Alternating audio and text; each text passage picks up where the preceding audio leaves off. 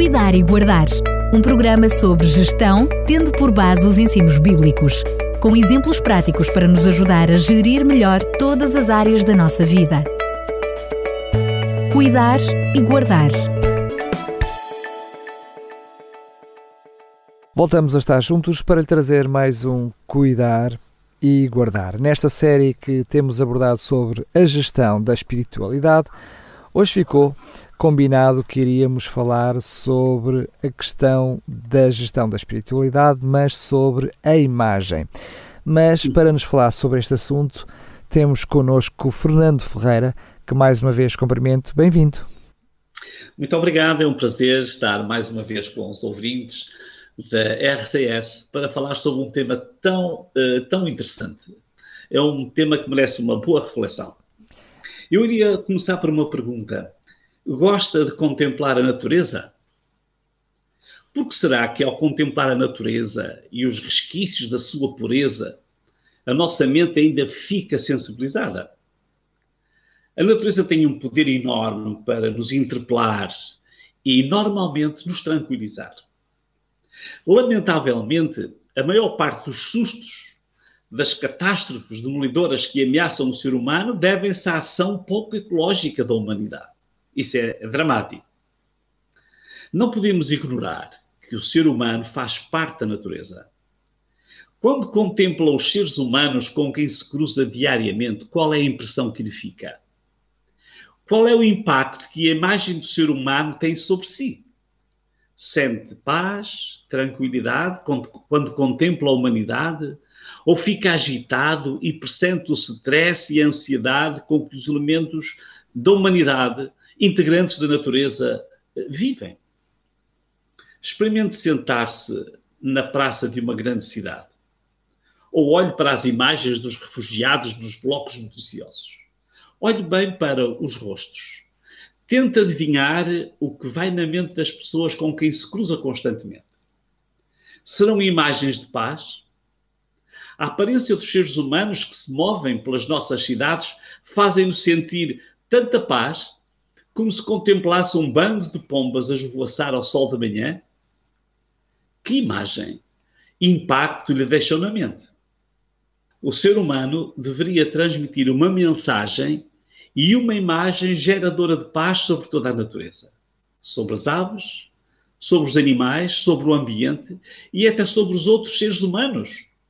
Porque Deus disse: façamos o homem à nossa imagem e semelhança, que ele tenha poder sobre os peixes do mar e as aves do céu, sobre os animais domésticos e selvagens, sobre todos os bichos que andam sobre a terra. Deus criou então o ser humano à sua imagem criou como verdadeira imagem de Deus. E este ser humano, criado por Deus, é o homem e a mulher. É Gênesis 1, 25 e 26, na versão Bíblia para Todos. A finalidade da decisão divina de criar uma imagem de Deus é logo definida de tal uh, de forma que o ser humano é posto numa relação especial com os seres vivos criados anteriormente. Deus é o Senhor da criação, mas o ser humano partilha o domínio de Deus como seu administrador. Desfrute da poesia do Salmo 8. Diz o texto: Quando vejo os teus céus, obra dos teus dedos, a lua e as estrelas que preparaste, que é o homem mortal para que te lembres dele e o filho do homem para que o visites. Contudo, pouco menor o fizeste do que os anjos, de glória e honra o coroaste. Fazes com que ele tenha domínio sobre as obras das tuas mãos. Tudo puseste debaixo dos seus pés. Todas as ovelhas e bois, assim como os animais do campo, as aves dos céus e os peixes do mar, e tudo que passa pelas veredas dos mares. Ó Senhor, Senhor nosso, quão grande e admirável é o teu nome sobre toda a terra que quadro encantador. Mas alguma coisa se alterou. Alguém estragou este quadro. Pode o ser humano recuperar esta imagem e esta paz e esta dignidade? Deixem-me destacar um dos escritos de Anna White, uma frase fantástica. Ela diz: Cristo veio ao nosso mundo porque viu que os homens tinham perdido a imagem e a natureza de Deus. Ele viu que eles tinham vagueado longe do caminho da paz e da pureza e que, se ficassem entregues a si mesmos, nunca encontrariam caminho de volta. Quando lemos uma frase como estas, uh, apetece-nos fazer alguma coisa. O que é que podemos fazer? Outra frase da mesma autora diz: Pode-se fazer muito para restaurar a imagem moral de Deus no homem, para melhorar as faculdades físicas, mentais e morais. Apetece-lhe pôr já mãos à obra? De que estamos à espera para contribuir para esta restauração? Será que poderemos sonhar com o dia em que estaremos sentados na praça de uma grande cidade, a ver os rostos dos transeuntes irradiando felicidade, paz e fazendo-nos sentir tão bem como se estivéssemos contemplando o quadro mais deslumbrante oferecido pela natureza? É que, se o ser humano foi criado à imagem de Deus para cuidar da natureza, o ser humano deveria ser uma inspiração de paz e serenidade para toda a criação. Quais são as ferramentas que dispomos para fazer as crianças, os jovens, os homens e as mulheres, este expoente inspirador de paz e felicidade. Permita-me citar uma outra, uma outra frase da autora em referência. O verdadeiro objetivo da educação é restaurar a imagem de Deus no indivíduo. Será que é aqui que está o segredo? A educação está ao serviço de quê? Será que o grande objetivo da educação é apenas criar mentes intelectualmente brilhantes? Será que o objetivo da educação é destacar os melhores? Ou será o de proporcionar ferramentas para que os que têm melhores recursos mentais sejam um apoio e uma inspiração e ajuda para os que têm mais dificuldades? Será que o grande objetivo uh, da educação é preparar os humanos para a feroz concorrência? Ou será que o objetivo da educação é preparar pessoas para a cooperação?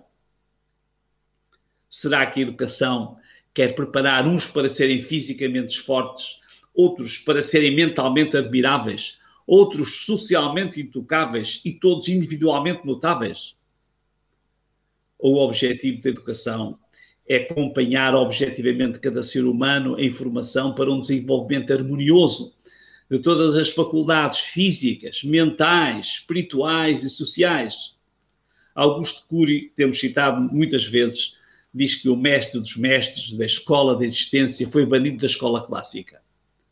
Centenas de milhões de pessoas admiram-no profundamente, mas apenas uma minoria estuda os detalhes da sua inteligência.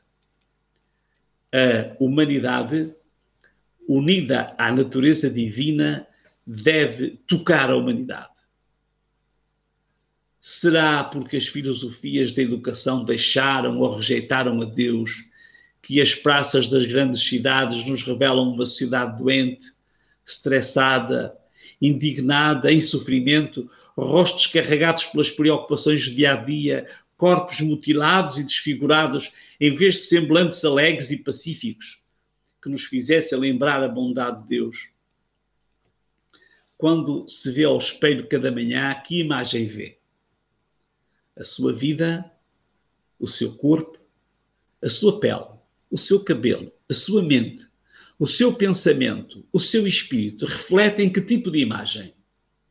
A imagem serena do Deus Criador? Ou refletem a imagem de um estilista? A imagem de uma marca de cosméticos? A imagem de uma moda, de uma moda rebelde? A imagem da degradação, a imagem do desespero, ou reflete a imagem simples, eloquente e pacífica de uma obra-prima de Deus. Pare, escute e olhe. Descubra a imagem que está a refletir nesse dia a dia. Isto é cuidar e guardar. Fernando Freira, mais uma vez, muito obrigado por esta reflexão que nos trouxe e, enfim, por, um, por todas estas que nos têm trazido ao longo dos tempos. Mas sei que vamos continuar a falar sobre a gestão da espiritualidade e, concretamente, qual é o tema que nos vai trazer no próximo programa? Sem dúvida, muito importante também. Vamos falar sobre a vida. a gestão da vida, uh, vendo-a nesta perspectiva da gestão uh, espiritual. Portanto, é esse o desafio que deixo para todos, para todos nós, irmos refletindo nestas coisas, são de, verdadeira, de grande profundidade. Ok, fica então desde já combinado. Um grande abraço e até ao próximo programa, se Deus quiser. Até ao próximo programa e um abraço para todos. Cuidar e Guardar um programa sobre gestão, tendo por base os ensinos bíblicos, com exemplos práticos para nos ajudar a gerir melhor todas as áreas da nossa vida. Cuidar e Guardar